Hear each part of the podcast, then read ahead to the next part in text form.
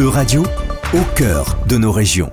Justin Carrette. Pierre-Georges Latécoère. Ce nom ne vous dit peut-être rien, c'est pourtant l'un des pionniers de l'aéronautique, au même titre qu'Antoine de Saint-Exupéry. Pour honorer sa mémoire, une nouvelle exposition a lieu à Toulouse, là où tout a commencé pour Latécoère, au musée de l'envol des pionniers. Jean-Baptiste Desbois, directeur du musée et de la Cité de l'Espace, nous présente ce précurseur de l'aviation industrielle. Pierre-Georges Latécoère, c'est quelqu'un qui s'est installé à Toulouse en 1917. Il fabriquait des wagons et on est en pleine guerre, Première Guerre mondiale, et, euh, donc il répond à une commande du ministère de la Guerre de l'époque, et il fabrique donc des avions. Donc déjà on voit l'esprit d'entrepreneur du, personnage, qui bascule donc d'un, de wagon à avion. On est au tout début de l'aviation euh, au sens vraiment industriel. Il invente, euh, on peut, oui, on peut dire qu'il invente quasiment les premiers constructeurs aéronautiques industriels. On sort des bricoleurs avec tout le respect que j'ai pour ce qu'ils ont fait, évidemment. Il invente aussi une compagnie aérienne.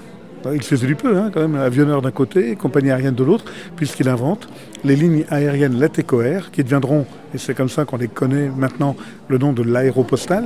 L'aéropostale, c'est ce qui a notamment permis à Pierre-Georges Latécoère d'inscrire son nom dans l'histoire de l'aviation, comme nous l'explique Jean-Baptiste Desbois. Et cette ligne, elle avait comme objectif, à partir des avions fabriqués par Latécoère, d'aller depuis Toulouse, le courrier partait de Paris à Toulouse par le train, pour les questions météo à l'époque. Et depuis Toulouse, prenez l'avion pour descendre la côte atlantique, la côte méditerranéenne de, de l'Espagne et aller vers les colonies de l'époque, donc salut du Sénégal, et ensuite traverser l'Atlantique pour aller euh, en Amérique du Sud.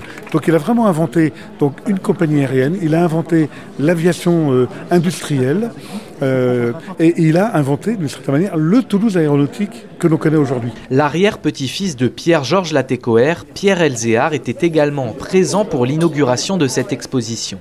Une exposition immersive où le visiteur est invité à dialoguer directement avec l'avatar de Pierre-Georges Latécoère pour résoudre les défis futurs de l'aviation.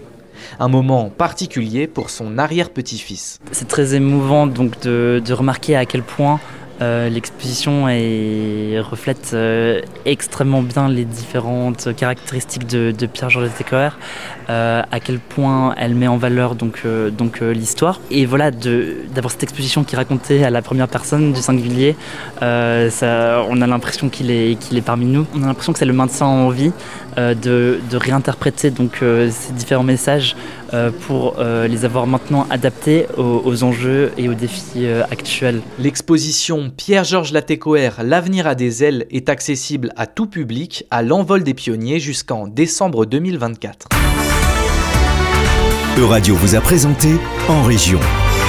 Retrouvez les podcasts de la rédaction dès maintenant sur euradio.fr.